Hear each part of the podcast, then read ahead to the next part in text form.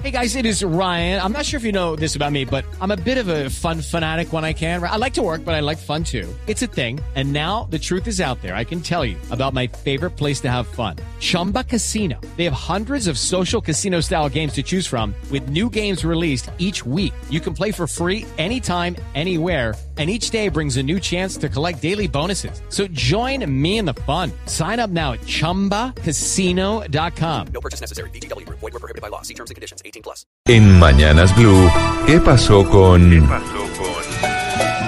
¿Y qué pasó con el hospital del departamento del Meta, Diana? Nosotros hace que aproximadamente tres, cuatro meses estuvimos denunciando sobre un hospital en el departamento del Meta que se construyó o se hizo el contrato por lo menos cuando estaba Alan Jara de gobernador y eh, debido a la contratación, a pesar de que se desembolsaron los recursos, no se contrataron eh, los instrumentos y los aparatos que se necesitaban para el hospital. ¿Qué ha pasado con eso después de la denuncia y de cuatro meses de nosotros haber planteado el tema aquí en Mañanas Blue? Camila, denunciamos precisamente en enero de este año que por un leasing que firmó Alan Jara por más de 33 mil millones de pesos, se suponía que el Hospital Departamental de Villavicencio recibiría unas unidades, entre ellas la de oncología, que tanto necesitan, porque recordará ustedes el el único hospital que recibe enfermos de cáncer en toda la Orinoquía. Pues resulta que no ha pasado nada, Camila. Y esto de verdad es desastroso lo que está pasando en Villavicencio porque parece que nadie le quiere poner la cara al tema. Y por lo mismo nos pusimos en comunicación con uno de nuestros denunciantes, el señor Jairo Arias, John Arias, eh, que nos está contando, Camila, que la obra está terminada para, para que sea recibida por el departamento y ni la gobernación ni la superintendencia, porque el, el, hospital está intervenido, ni nadie quiere recibir la obra y se está deteriorando y estamos incurriendo en un detrimento patrimonial. Pues allá está don Carlos Andrés Pérez en Villavicencio, precisamente con, con el denunciante. Carlos Andrés, adelante. Camila, buenos días. Así es, nos encontramos con John Arias, él es almacenista. John, eh, ¿qué pasó con las obras? ¿Ya están completamente terminadas las obras eh, acá en el Hospital Departamental de Villavicencio? ¿Y qué es lo que ha pasado? ¿Cuánto le están debiendo? Pues gracias, muy amable. Eh, miren, a la fecha me están debiendo 88 millones de pesos de, sal, de sueldos desde el 2016 que no me pagan, ni al señor que está trabajando tampoco de noche. Él está desde el 2017. Eh, la obra casi está en un 98% en la infraestructura terminada. No falta sino instalar unas puertas, eh, repintar porque hay que volver nuevamente a repintar porque la, la, edificación como tal ha sufrido en estos últimos tres años ya deterioro tanto en la parte eh, eh de belleza, hay que pintar y hay, hay que entrar a, a, sentar mm, baldosas que se han aflojado. En la parte pues eh, de, del funcionamiento de la clínica como tal, le puedo decir que hay un 20% que está funcionando, el resto está totalmente vacío. Ese 20% es el, el búnker donde está funcionando el acelerador lineal y tres oficinas del primer piso. Es decir, que lo que son consultorios, salas de braquiterapia, eh, búnker de braquiterapia, salas de recuperación, salas de paliativos, trabajo sucio, baños, escaleras, ascensores, todo está, en, está, o sea, no se ha entregado, está totalmente vacío. John, ¿qué le, ¿qué le dice a usted el hospital? ¿Qué le dice a usted la gobernación del Meta? ¿Por qué no recibe estas obras? ¿Y qué pasa? ¿Por qué no le han pagado a usted ese dinero? Porque tengo entendido, esa plata ya se giró.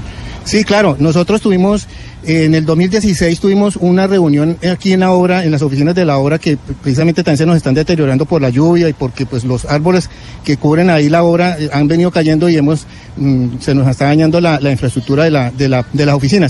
En el 2016 nos reunimos con el director de la obra, el arquitecto Alejandro Arias en ese entonces, y con el propio contratista, el señor Richard Gayler, que en ese entonces venía con frecuencia a la obra. Él se comprometió a pagarnos a nosotros eh, el, saldo de, la liquidación que nos queda debiendo desde el 2013 que arrancamos, arrancó la obra hasta el 2016 y los sueldos de ahí en adelante hasta que la obra se entregara. E igualmente se le quedó debiendo a dos, a dos maestros de, de, la, de la obra la liquidación y él se comprometió a, cancelarles. Lo mismo al señor que se le está pagando de noche, se le se contrató para que cuidara de noche la obra.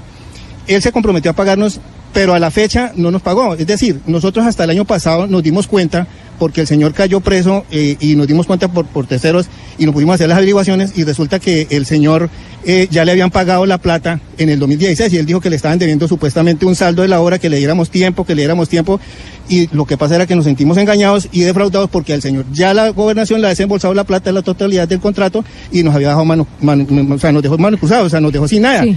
Entonces, pues, ¿qué hicimos nosotros? Empezamos a accionar con derechos de petición al hospital para decirle, vengan, ¿qué hacemos nosotros con esta obra? Yo estoy en cargo, yo estoy encargado de la responsabilidad, tanto de la infraestructura como de la parte de- de- del cuidado de todos los equipos.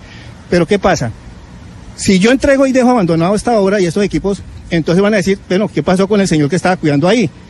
Que se robaron esto, que se dañó esto. Yo he venido informándole a tanto al banco como, a la gobernación y al hospital del, te- del deterioro de la obra. Pero ellos guardan silencio. Ellos no dicen nada. Entonces, pues, ¿qué hicimos nosotros? Pues, eh, hombre, a la gobernación recíbanos que nosotros necesitamos que irnos de acá y que nos paguen, recíbanos la obra, recíbanos la llave, los documentos que tenemos de aquí de la obra, porque el señor está preso, el señor no nos volvió a poner la cara, el, el señor Richard. Sí, evidentemente el señor Richard Gayler está preso precisamente por otro problema que tuvo de contratación de otro leasing en Chía, Cundinamarca, por la planta de tratamiento de aguas residuales. Eh, señor Arias, le quiero preguntar algo.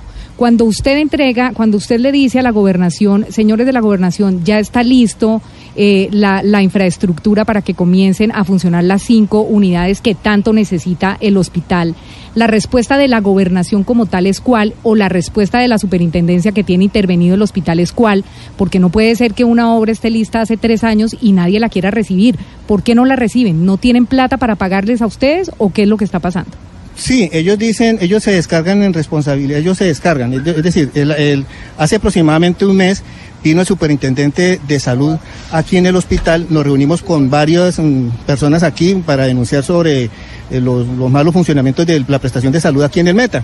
Y yo estuve en esa, en esa, en esa reunión que se hizo aquí en el hospital. Le pasamos eh, una carpeta donde estábamos, donde estaban los contratos y las novedades que se venían presentando sobre este, sobre este contrato, pero pues él simplemente nos dijo, yo sé ya, yo ya sé perfectamente de eso, pero no nos dijo más nada, sin embargo nos recibió la carpeta de la visión, no hemos recibido ninguna respuesta ni ninguna notificación de la superintendencia.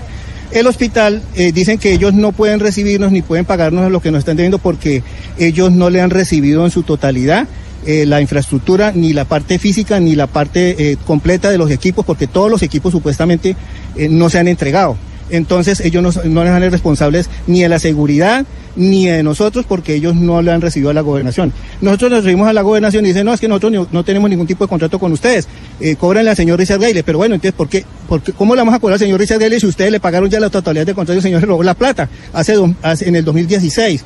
Entonces, no nos tengan en este, en este malestar y más bien asuman ustedes la responsabilidad de pagarnos y de recibirnos la obra y nosotros entregamos esto y nos vamos. Nos toca desmantelar toda la parte física de las oficinas y entregarles al hospital para que esto entre a funcionar.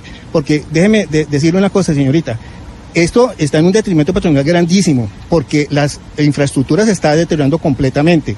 Los equipos todos no están funcionando.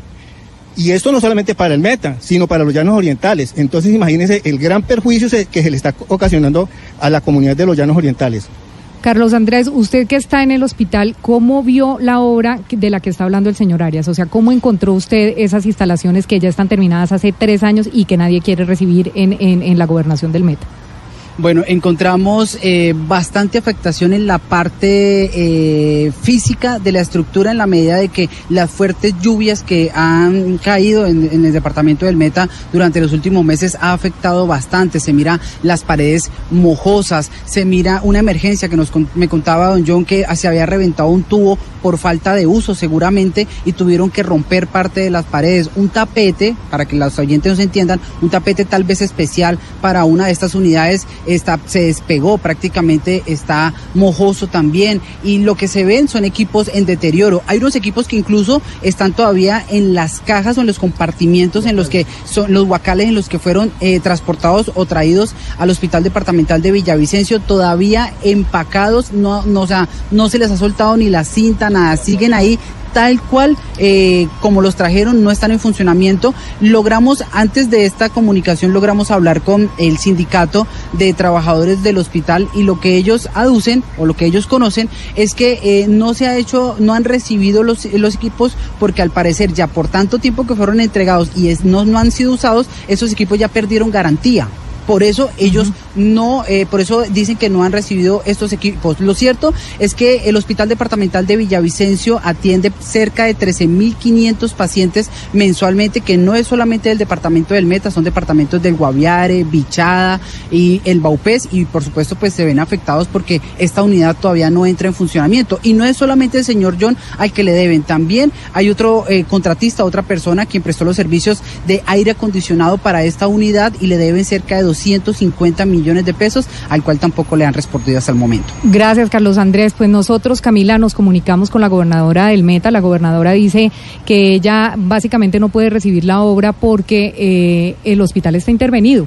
Hablamos con la superintendencia, la superintendencia dice, pero si ese leasing lo firmaron con la Secretaría de Salud, la Secretaría de Salud debería dar una respuesta. Por supuesto. Y nos comunicamos con el secretario de Salud y el secretario de Salud del Meta, lo que eh, nos mandó decir con la oficina de prensa de la gobernación es que ellos van a escuchar la denuncia para saber a ver cómo la van a responder. Pero pues no le ponen la cara al tema, Camila, desde enero. O sea, este tema nosotros lo venimos denunciando reiterativamente. El hospital está completamente quietas esas unidades, 33 mil millones de pesos perdidos, más lo que se ha perdido ahora eh, de detrimento patrimonial por una obra que está construida hace tres años y que nadie quiere recibir. Pues sería bueno que la gobernación eh, respondiera y después de haber escuchado Carlos Andrés nos dijeran qué le van a decir al señor que hizo su trabajo y que pues merece un pago y además que la obra tiene que ser recibida. Señorita Camila, le hago una, una aclaración. El, el quien firmó el contrato con el leasing fue la Secretaría de Hacienda del Departamento del Meta. La Secretaría de Salud hizo la, la supervisión. La La super- supervisión del contrato. Pero quien firmó el contrato con el leasing fue la Secretaría de Hacienda del Departamento del Meta. Pero al final la gobernación es la que tiene que responder Claro, en, en- en claro, el todo, no importa la secretaría Sí, que haya exacto. hecho la firma Sí, con el exactamente. Deberíamos ponerles como campanas o algo hasta que respondan a ver si, si la gobernación responde sobre qué va a pasar con este elefante blanco, pero además un hospital que, como decíamos, pues atiende eh, los pacientes de cáncer de todas esas regiones del país. He ahí su importancia y por eso es que tienen que dar una respuesta y decir qué solución le van a dar al tema.